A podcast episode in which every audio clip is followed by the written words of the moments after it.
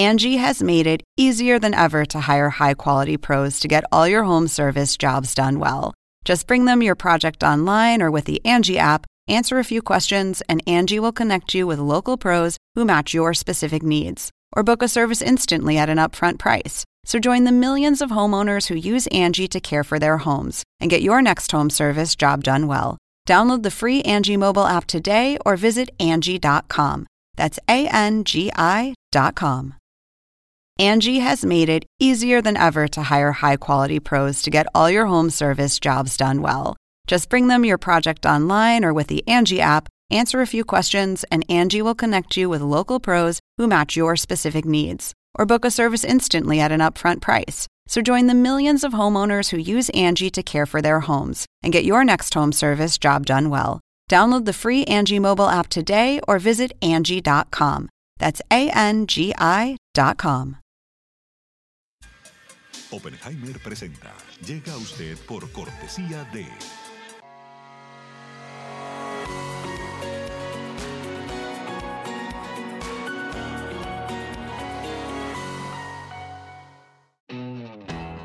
Es más que una universidad. Es vivir una experiencia única de aprendizaje. Es tu tiempo de vivir. UAD Experience.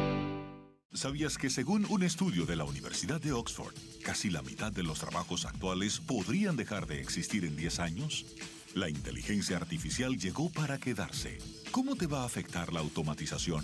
¿Cuáles son los trabajos del futuro? Andrés Oppenheimer te lo cuenta en su nuevo libro, Sálvese quien pueda. Y no te quedes atrás. Encuéntralo en librerías.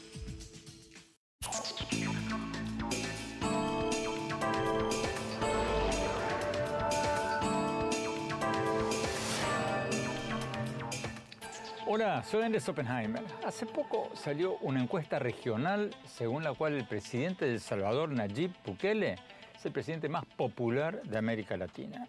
Según el informe Latinobarómetro 2023, realizado en 17 países latinoamericanos, Bukele tiene una popularidad, escuchen esto, del 90% en El Salvador, más que ninguno de sus pares en la región. Y eso a pesar de las críticas de grupos de derechos humanos que dicen que Bukele ha cometido violaciones masivas a los derechos fundamentales en su lucha contra las pandillas y pese a denuncias de que está gobernando bajo un estado de excepción con el que está acaparando poderes casi absolutos. Una buena parte de la popularidad de Bukele en El Salvador se debe a que la violencia de las pandillas ha caído, por lo menos ha caído más de lo que venía cayendo con sus redadas masivas de pandilleros. Bukele, quien medio en broma se ha autodefinido como el dictador más cool del mundo, inauguró a principios de este año una megacárcel para más de 40.000 pandilleros. Ustedes seguramente vieron las fotos en los periódicos. Según Bukele, es la prisión más grande de las Américas. En total, El Salvador ha puesto tras las rejas a más de 66.000 presuntos pandilleros. Pero grupos de derechos humanos como Human Rights Watch, eh, Human Rights Watch perdón, y Amnistía Internacional han denunciado que muchos de estos presos son inocentes. Son jóvenes que no han cometido crímenes, pero caen en redadas masivas por el solo hecho de tener tatuajes o por estar en compañía de pandilleros en el momento de esas redadas. Entonces, la gran pregunta es, ¿funciona la mano dura del Bukele? ¿Y puede ser un remedio contra la violencia en otros países latinoamericanos? ¿O por el contrario, es un remedio pasajero, ilusorio, que no va a poder sostenerse en una democracia sin violar las libertades individuales? Hoy vamos a analizar todo esto con tres expertos de primer nivel. Vamos a tener con nosotros a la directora de Latinobarómetro, Marta Lagos.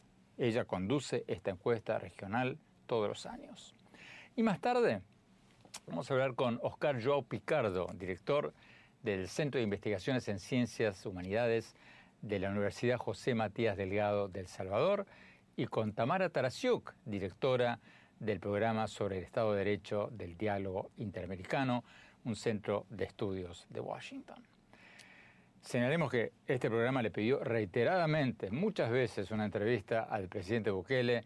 Le hemos escrito también a su jefe de prensa y a su embajador en Washington para invitarlos a que participen en el programa de hoy y que nos inviten, por lo menos, si no pueden eh, venir ellos o que nos manden a alguien, que nos sugieran a alguien que pueda participar defendiendo las posturas del gobierno, pero no nos han respondido. Bukele habitualmente no responde las preguntas de los medios y envía sus mensajes a través de las redes sociales. Bueno, empecemos con Marta Lagos, la directora de Latino Barómetro desde Santiago de Chile. Marta, gracias por estar con nosotros. Marta, la encuesta de ustedes en 17 países encontró que Bukele es el más popular de América Latina. ¿Cómo explicas que el 90% de los salvadoreños, según tu encuesta, apoyan a Bukele? ¿Cómo lo explicas cuando las organizaciones de derechos humanos dicen que está violando sistemáticamente los derechos humanos? Bueno, Bukele aparece como el presidente mejor evaluado desde el año 95, entre todos los presidentes que hemos medido año a año, y no solo eso, sino que además supera la popularidad del Papa, ¿no? Eh, a ver, yo, yo lo explico de una manera bastante pedestre, ¿no? Eh, los pueblos latinoamericanos desde el año 2010, en que la democracia viene en declive, han estado buscando soluciones a sus problemas, problemas económicos producidos por la crisis del año 2008 y por la profundización de la desaceleración de la, economía en muchos países de América Latina y luego, por supuesto, eh, el efecto de la pandemia y la crisis económica de la pandemia. Desde el año 18 que hay solamente alternancias en América Latina. ¿Qué es lo que nos dice eso? De que los pueblos buscan desesperadamente una solución en el bando opuesto. Fracasa un gobierno, no contesta las demandas, se le elige al, otro lado de la calle. Eh, ¿Y qué es lo que hace Bukele? Bukele produce, y esto es muy fuerte lo que voy a decir, un resultado eh, definitivo, diferente, que cambia la manera como el pueblo salvadoreño puede salir a la calle, puede festejar, puede no ser asaltado ni matado, ¿ya? Ha debido a estas aprehensiones masivas por encima de la ley, quebrando los derechos humanos de quienes eh, toma preso, ¿ya? Y amontonando a la gente como rebaños. Entonces, la gente tiene tal nivel de, em, digamos, de demanda insatisfecha que cualquier presidente que produzca un resultado, no importa cómo, porque si el día de mañana llega un marciano a, la Tierra y le ofrece a los latinoamericanos solucionar su problema, los latinoamericanos van a elegir al marciano. Es decir, hoy día las instituciones, las, eh, la democracia y todos los instrumentos que, han, que no han servido para solucionar los problemas de los latinoamericanos son eh, instrumentos que ellos van a dejar de lado si viene otro con otras soluciones. Y por eso que, y por eso que el tema de los derechos humanos no, no está siendo, digamos, tomado en cuenta. ¿Le preguntaron ustedes a los salvadoreños si les preocupa o no el tema de la democracia y de las violaciones a los derechos humanos? Nosotros le preguntamos a los salvadoreños, que están tremendamente, es el país más satisfecho con su democracia en toda la región, por lejos más satisfecho, es el país que eh, no necesariamente apoya la democracia, porque las, eh, las bondades del gobierno de Bukele se las lleva Bukele como buen populista, ¿no es cierto? No traspasa su, su quehacer a las instituciones, o sea, su liderazgo no es institucional, por lo tanto, las instituciones no se ven favorecidas con las bondades que produce Bukele en su pueblo, sino que solamente el poder de él. Una cosa que me llamó mucho la atención en la encuesta de ustedes es que la encuesta dice que el apoyo a la democracia en América Latina cayó 15 puntos porcentuales en los últimos 13 años, del 63% al 48%. ¿Cómo te explicas, Marta, que una región que ha pasado por dictaduras crueles registre una caída de apoyo a la democracia? Bueno, yo creo que la caída del apoyo a la democracia es a esa democracia que está instalada de esa manera en ese país. La democracia latinoamericana, lejos de eh, consolidarse imperfectamente, como dicen muchos artículos de la literatura, lo que le sucede es que va en declive porque la gente reconoce las imperfecciones de la manera como se instala la democracia en ese país determinado. Los partidos políticos no funcionan, las instituciones no defienden la igualdad ante la ley, no hay igualdad ante la justicia, tampoco hay seguridad social, las libertades cívicas y políticas son relativas, ¿no es cierto? Porque eh, los medios de comunicación están generalmente concentrados en una o dos posiciones, etcétera, etcétera, etcétera. Pero no será otra cosa, ¿no será que la falta de apoyo a la democracia se debe a que en muchos países se perdió la memoria histórica de las barbarias de las dictaduras? O sea, ¿no será que muchos jóvenes latinoamericanos nacieron y crecieron en democracia y no vieron las dictaduras de Argentina o de Chile y, entonces no valoran tanto la democracia como sus padres? No, no, yo creo que yo creo que los regímenes militares quedaron en el pasado con sus negativos bastante bien inscritos en la historia. Hoy día ningún país latinoamericano aspira a que las soluciones las traiga un gobierno militar. Muy por el contrario, la apertura hacia los populismos está justamente porque se cree que los civiles son los que tienen que traer las, las soluciones y por eso que tenemos esto que llamamos nosotros la electodictadura, es decir, llega un señor, lo eligen y lentamente esa persona se va tomando todo el poder, como es el caso de Bukele, que hoy día ya es candidato a presidente por encima de las reglas de su propia constitución y lentamente se va transformando en una autocracia. Eh, los países quieren ser llamados democracias, quieren tener elecciones, los países no quieren eh, pasar al lado oscuro de la, de la luna llamándose dictaduras.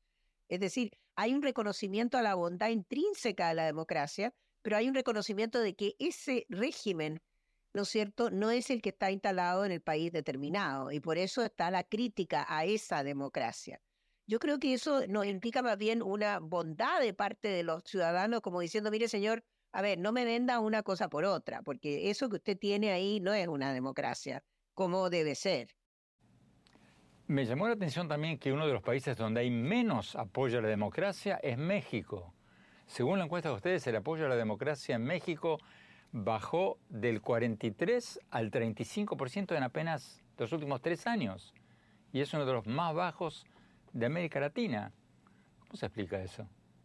Bueno, no solo eso, sino que aumenta también de manera significativa los autoritarios. O sea, México nosotros lo ponemos entre los países eh, vulnerables, o sea, que entran a un ámbito, ¿no es cierto?, de preocupación, justamente porque ellos tienen un tercio que apoya la democracia, un tercio que apoya al autoritarismo y un tercio que apoya eh, la ausencia de régimen, es decir, no importa qué tipo de régimen, con tal de que solucionen los problemas.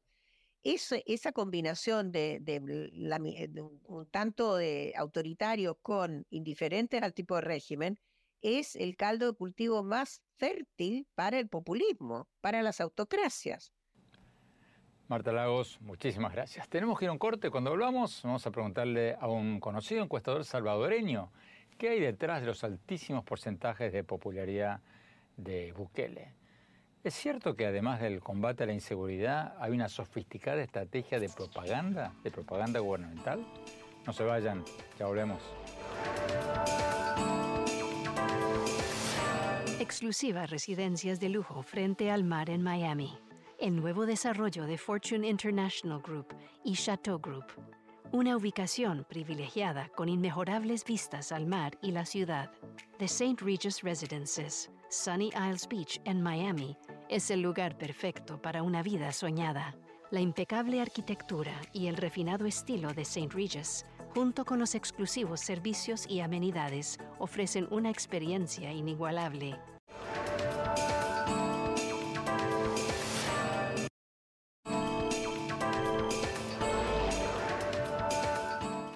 Gracias por seguir con nosotros. Estamos analizando una reciente encuesta regional de Latinobarómetro, según la cual el presidente de El Salvador, Nayib Bukele, es el presidente más popular de América Latina. Según la encuesta realizada en 17 países, Bukele tiene una popularidad del 90% en El Salvador, más que ninguno de sus pares en la región. Los defensores de Bukele dicen que él ha logrado reducir significativamente la violencia en El Salvador. Sus críticos dicen que sí, que eso puede ser cierto, pero que lo ha hecho a costa de violar los derechos humanos y con medidas no sostenibles en el tiempo. Vayamos a Salvador con Oscar Joao Picardo, director del Centro de Investigaciones en Ciencias y Humanidades de la Universidad José Matías Delgado. Vamos a la entrevista. Profesor Picardo, gracias por estar con nosotros. La nueva encuesta de Latinobarómetro coloca a Bukele como el presidente más popular de la región. 90% de popularidad en El Salvador, dicen ellos. Las encuestas de ustedes, que ustedes hacen, ¿muestran más o menos lo mismo o, no? Un poco más eh, abajo en los rangos, pero sí es alto para eh, estar en un cuarto año de gobierno. Anda por el orden del 80%. ¿Cómo explican ustedes esa popularidad cuando los principales grupos de derechos humanos del Salvador e internacionales critican al presidente Bukele por violaciones a los derechos humanos y violaciones quizás hasta a la democracia.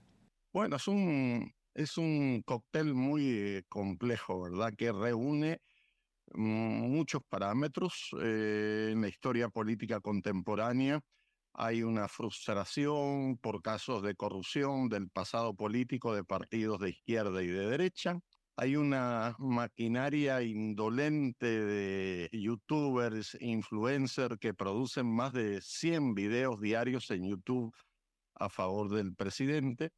Es un presidente joven, disruptivo, eh, que reta, que desafía a todo el mundo y que ha ido creando un contexto de culto. Es decir, hay un, un, fenómeno de culto en torno a su persona, ¿verdad? Entonces, eso lo ha ido posesionando, sobre todo en el mundo de, las redes sociales, eh, que es, digamos, un campo que él domina porque viene de ese mundo de la publicidad y el marketing, y se ha creado una atmósfera definitivamente muy favorable a él pero que se ha construido con una maquinaria propagandística de proporciones eh, insólitas, ¿verdad? Porque eh, se produce muchísimo contenido, gente local, gente internacional, de Dominicana, de Estados Unidos, México, Colombia, Chile, que están produciendo contenidos que sirven para monetizar, que se ha hecho un buen negocio, en donde mucha gente al incluir la palabra Bukele en sus videos, eh, eleva sus descargas, sus vistas. Entonces todo eso ha configurado este fenómeno que estamos viviendo. Pero ¿cómo se explica que ni Bukele ni los funcionarios de su gobierno hablen con la prensa? Si son tan populares. O sea, este programa ha tratado desde hace dos años de conseguir una entrevista con Bukele y ha sido imposible. Hemos escrito a su jefe de prensa, a su embajador en Washington, pidiendo entrevista con, con el presidente o con cualquier funcionario que hable en nombre del gobierno y ni siquiera nos responden. Entonces, si son tan populares, ¿a, qué le tienen miedo? ¿A qué pregunta le tienen miedo? Es que, digamos, parte de la estrategia eh, ha sido agrupar, ha sido agrupar y señalar eh, a muchos medios digitales, internacionales, de gran prestigio como enemigos del régimen. Entonces, eh, eso también es parte de esta maquinaria de, una forma de no seguir la corriente, de no dar eh, entrevistas, espacios, eh, porque creen que todo eso es utilizado para dañar su imagen. Entonces, ni Deutsche Welle, ni, ni BBC, ni CNN, ni los medios locales, El Faro, Factum, Diario de Hoy, La Prensa Gráfica, entre otros, eh, están en esa lista de amigos, por lo tanto están excluidos y, se ha ido creando esa narrativa también para señalar que cualquier cosa que aparezca en estos medios eh, es para dañar la imagen del presidente o de su política, ¿verdad? Es parte del esquema, digamos. Tú hablabas recién de los recientes gobiernos de izquierda y de derecha. ¿Pero qué es Bukele? ¿Es de izquierda o es de derecha o es un presidente ideológicamente agnóstico?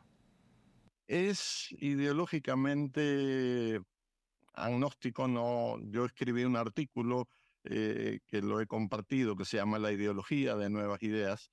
Es un presidente que se inclina a lo que le conviene, es decir, no, no es un gobierno que planifica mucho, eh, recuerdo que antes de la campaña el presidente fue invitado a la Heritage Foundation y ahí habló muy mal de China y después eh, empezó a tener relaciones con China y le hicieron unos donativos. Entonces, no hay como principios, no hay una guía ideológica que esté más cercano o lejano del Estado o del mercado.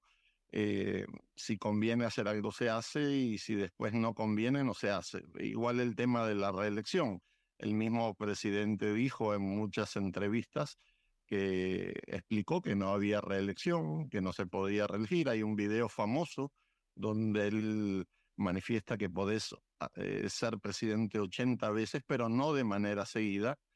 Eh, y sin embargo, después decidió lanzarse y romper, eh, digamos, ese discurso. Entonces, no es una ideología estable, no, no hay principios, no hay guías, sino lo que conviene.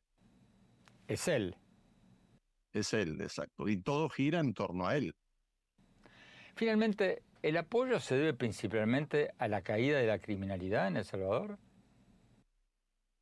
Viene de antes. La, caída de, la criminalidad, que es un hecho fáctico, han disminuido los, los homicidios, pero esto viene desde mucho antes, desde, desde un discurso bastante incendiario contra la oposición y contra los enemigos, los periodistas, los académicos, etc. Eh, se construyó antes pero con el tema de la caída de la criminalidad, que fue un hecho un tanto fortuito y que tiene antecedentes muy peculiares, eh, eso fue la guinda del pastel, es decir, eso salió muy bien y definitivamente tiene resultados tangibles muy buenos en, lo que respecta a disminución de homicidios, tranquilidad, el país es otro. Eh, si hay algo, a pesar de la crítica que se le hace a Bukele, eh, digamos, Bukele ha logrado proyectar otro El Salvador, que no se habla solo de pandillas, sino de surf, se habla de otros proyectos, se habla de, mm, digamos, del encarcelamiento de, de pandilleros, a pesar de que hay un porcentaje colateral de inocentes, eh, pero sí el país ha cambiado en ese aspecto. Muchísimas gracias. Tenemos que ir a un corte. Cuando hablamos, vamos a hablar sobre cómo son estas redadas de pandilleros, presuntos pandilleros en El Salvador que han puesto detrás de rejas a más de 60.000 presuntos delincuentes. No se vayan, ya hablemos.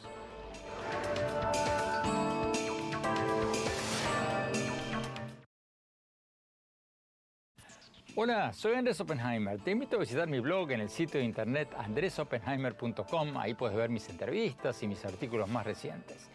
Y si te registras, te vamos a mandar por email un extracto de mi libro más reciente y una sorpresa del libro que se viene. Los espero.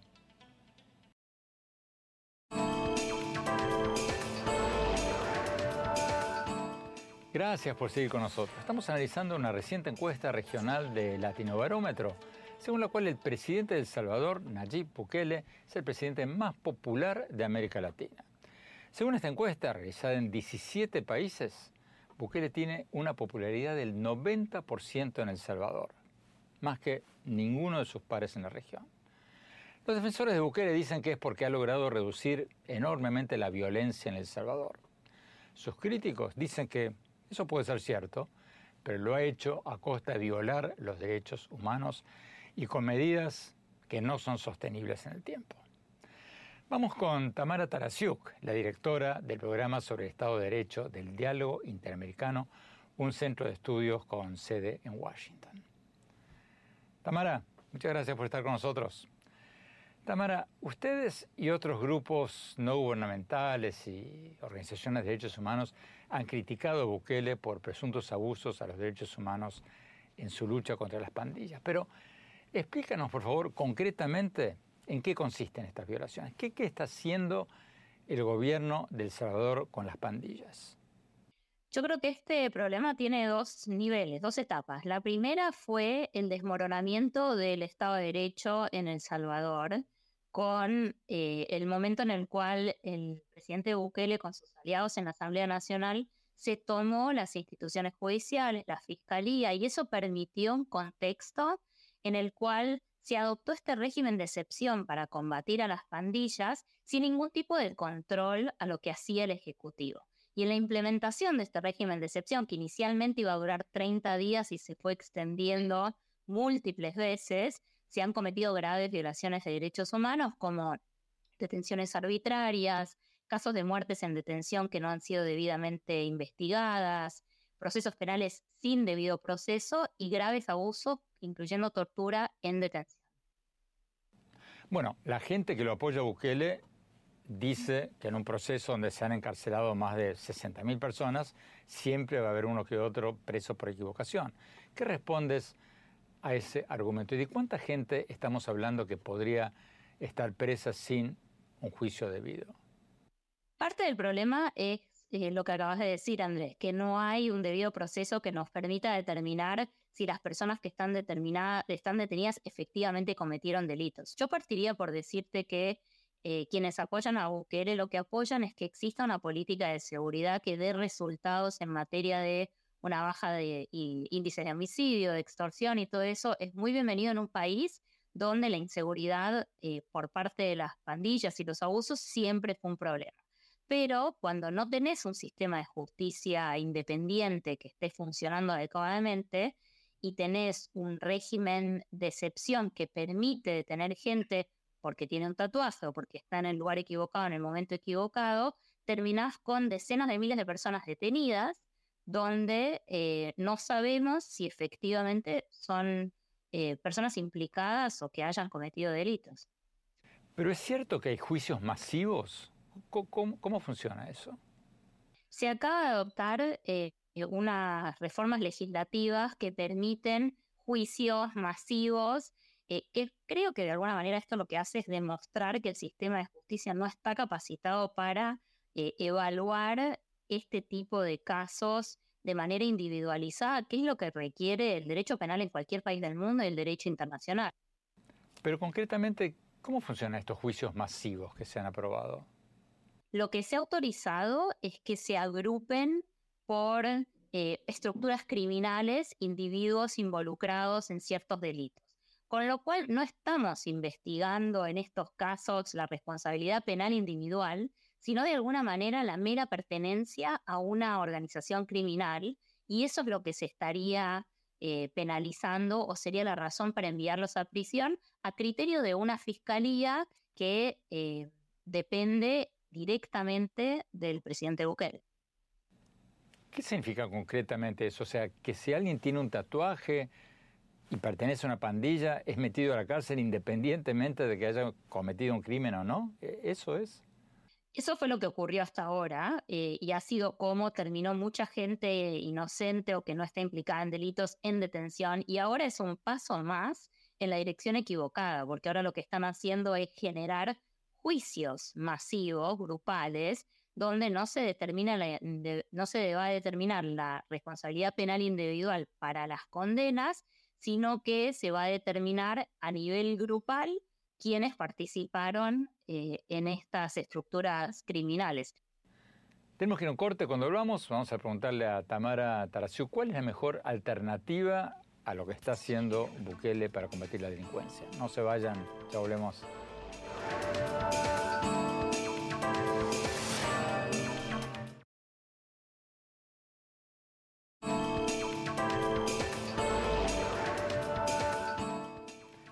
Gracias por seguir con nosotros. Estamos analizando la reciente encuesta regional del Latinobarómetro en 17 países latinoamericanos, según la cual el presidente de El Salvador, Nayib Bukele, es el más popular de América Latina. Tiene una popularidad del 90% en El Salvador. Estamos hablando con Tamara Tareasuk, la directora del programa sobre Estado de Derecho del Diálogo Interamericano, un centro de estudios con sede en Washington. Tamara, en el bloque anterior nos decían que están cayendo muchos inocentes presos en estas redadas masivas contra los pandilleros en El Salvador. Pero, ¿qué le respondes a los seguidores de Bukele que dicen que, mal o bien, lo cierto es que la criminalidad en El Salvador está bajando? Los defensores de Bukele van a, es, lo que hacen muy exitosamente es escoger qué tipo de información ponen sobre la mesa y lo que ponen sobre la mesa son los resultados en materia de seguridad, que son resultados al corto plazo. Creo que la pregunta que tenemos que hacerle a esas personas que defienden el modelo es cómo van a hacer para determinar en el mediano plazo que estas personas que están detenidas efectivamente cometieron un delito en un juicio grupal donde no se identifica la evidencia, donde no se identifica la responsabilidad penal individual eh, hacia adelante, ¿qué van a hacer con todas estas personas? ¿Van a estar eternamente detenidas? Para terminar, Tamara, la pregunta del millón de dólares. ¿Cómo pueden las democracias combatir la delincuencia sin violar las libertades fundamentales? Porque eso es lo que queremos todos, ¿no? Yo creo que es esencial poner sobre la mesa primero un reconocimiento de que la inseguridad es un problema que afecta a toda América Latina y que los gobernantes tienen que abordar. La pregunta es cómo. La respuesta de mano dura exclusivamente punitivista no sirve porque lo que no hace es abordar las causas de fondo que generan la delincuencia. Entonces, para poder abordar dentro del sistema democrático y del Estado de Derecho una política de seguridad que sea efectiva, tiene que también ser una política que pueda eh, abordar las causas de fondo que genera que la gente se vea eh, obligada a, delinquir, que tiene que ver con políticas de seguridad social, con empleo, eh, y todo eso solo es posible dentro del marco del Estado de Derecho. Tamara Tarasiuk, muchísimas gracias. Tenemos que ir a un corte. Cuando volvamos, vamos a nuestro segmento habitual, el innovador de la semana. Y después mi reflexión sobre las redadas de Bukele contra las pandillas. No se vayan, ya volvemos.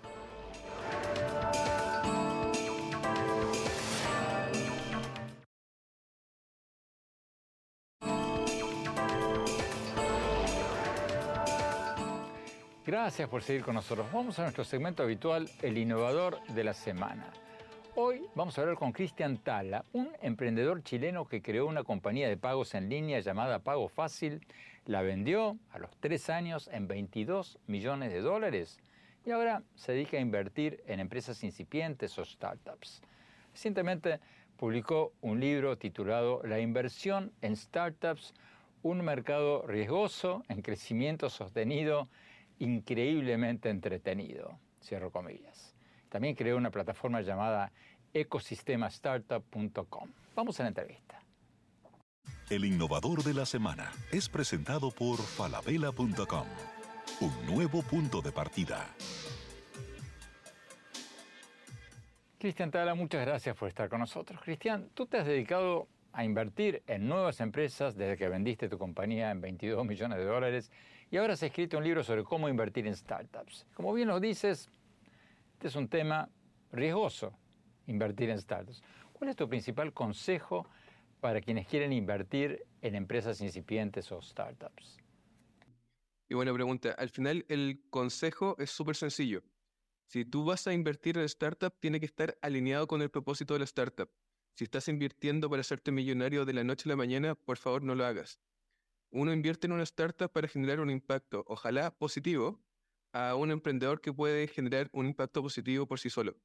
Entonces, si tú no estás alineado con lo que quieres lograr y solamente estás invirtiendo por dinero y llegas a, perder ese dinero, te va a ir súper mal. Sin embargo, si estás invirtiendo porque quieres que se genere este impacto, eh, no importa si el startup o el emprendedor no lo logra en este momento, lo puede lograr después. Y él, lo más posible es que si tú eres el inversionista, quiere que participes en una siguiente etapa junto con él también para poder lograrlo en una siguiente instancia, para poder lograr ese impacto positivo que se quiere generar.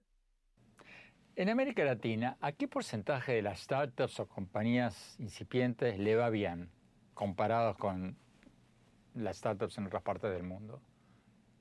Mira, la estadística en verdad no es de Estados Unidos, Latinoamérica, Europa, es general.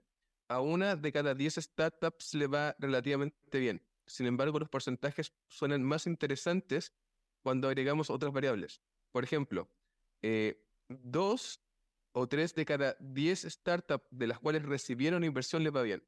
Entonces podemos ver cómo este embudo va generando que a las startups que reciben inversión de terceros les puede ir mucho mejor que a las que no. Entonces al final no es dependiendo del lugar del mundo donde estés, es al final cómo puedes lograr que inviertan en ti personas que están alineados con lo que tú quieres lograr.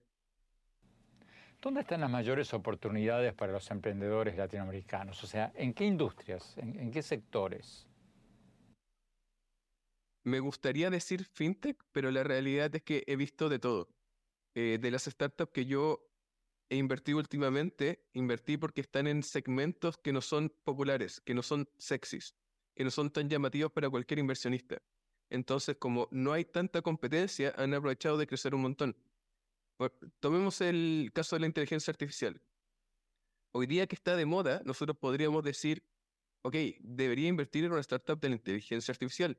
Sin embargo, ya estamos en el tope de la ola. La probabilidad de que nosotros vayamos a invertir hoy en la startup que salga adelante, se multiplique por 100 y sea un unicornio, es muy baja. Lo más probable es que hayamos perdido esa oportunidad. Entonces, hoy día invertir en una startup de inteligencia artificial debería, por favor, créanme en esto, debería, no es que sea siempre el caso, eh, ser muy tarde. Entonces, ¿en qué sector recomendarías invertir? Eh, más que un sector, yo trataría que me fijara cuál es el que no sea tan sexy tanto en el mercado o en el país para poder que llame la atención. Por ejemplo, yo podría decir que retail en Chile no es sexy, entonces las startups hoy en Chile que están en retail pueden llamar más la atención. Por ejemplo, lending en Perú, puede que ya las startups de lending no estén llamando tanto la atención porque necesitan mucho dinero, mucho capital para poder salir. Sin embargo, muchas de ellas ya quebraron. Es más que todo a nivel de cada uno de los países cuál es el mercado, tal vez que no sea tan sexy, pero que tenga mayor oportunidad de crecimiento. Cristian Tala, muchísimas gracias, muchísima suerte. El innovador de la semana es presentado por falabella.com, un nuevo punto de partida. Tenemos que ir a un corte. Cuando hablamos, mi reflexión sobre el tema con el que empezamos el programa. ¿Qué hay detrás de la enorme popularidad del presidente de El Salvador, Nayib Bukele? No se vayan, ya volvemos. En falabella.com la calidad la dejamos en manos de expertos. Creo que hemos encontrado el Santo Grial 3.0. Aprobado, aprobado, aprobado. ¡Uh, caracoles! Miles de marcas, miles de emprendedores, la mejor calidad. Todo lo que necesitas está en el nuevo falabella.com. Descarga la app.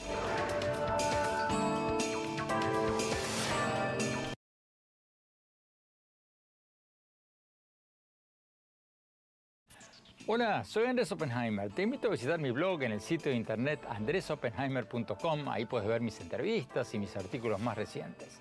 Y si te registras, te vamos a mandar por email un extracto de mi libro más reciente y una sorpresa del libro que se viene. Los espero.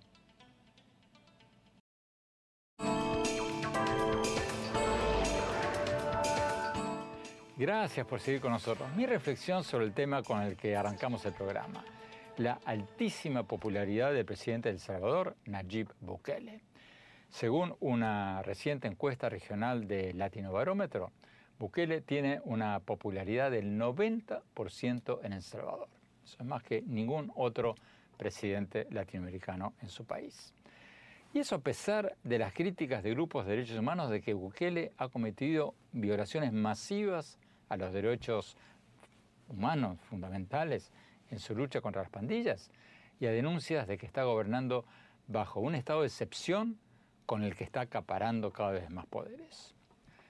Yo coincido con muchos salvadoreños en que el principal motivo de la popularidad de Bukele es la caída de la delincuencia, con estos arrestos masivos de los pandilleros. Pero creo que ese fenómeno puede ser un espejismo pasajero, porque ni el gobierno de Bukele ni ningún otro va a poder justificar el encarcelamiento masivo de decenas de miles de personas sin debido proceso. A muchos jóvenes se los ha metido en la cárcel por tener un tatuaje o ser sospechosos de pertenecer a una pandilla, pero sin acusaciones ni pruebas concretas de que cometieron ningún delito. O sea, son redadas grupales y juicios grupales, sin garantías de tribunales independientes. Entonces, no solo se violan los derechos de muchos posibles inocentes, sino que se sienta un precedente de que un gobierno todopoderoso puede meter preso a cualquiera con cualquier pretexto. Entonces, hay argumentos sólidos para criticar lo que está haciendo Bukele.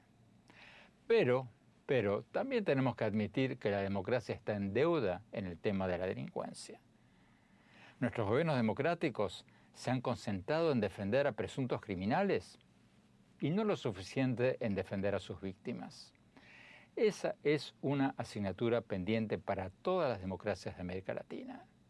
Si no la resolvemos pronto, vamos a tener una demanda ciudadana cada vez mayor de presidentes con mano dura y vamos a producir cada vez más líderes autoritarios en la región. Bueno, los dejo por hoy con esa reflexión. Se los acabó el tiempo. Los invito a visitar mi blog en la página de internet andresopenheimer.com, en mi Twitter, arroba OpenheimerA, en mi página de Facebook, Andrés Oppenheimer, en Instagram, en Andrés Oppenheimer Oficial. Gracias por habernos acompañado. Hasta la semana próxima.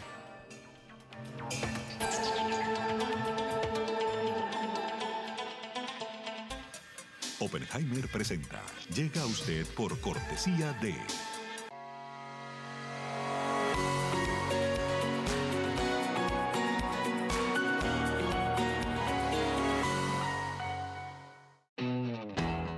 Es más que una universidad. Es vivir una experiencia única de aprendizaje. Es tu tiempo de vivir. UAD Experience.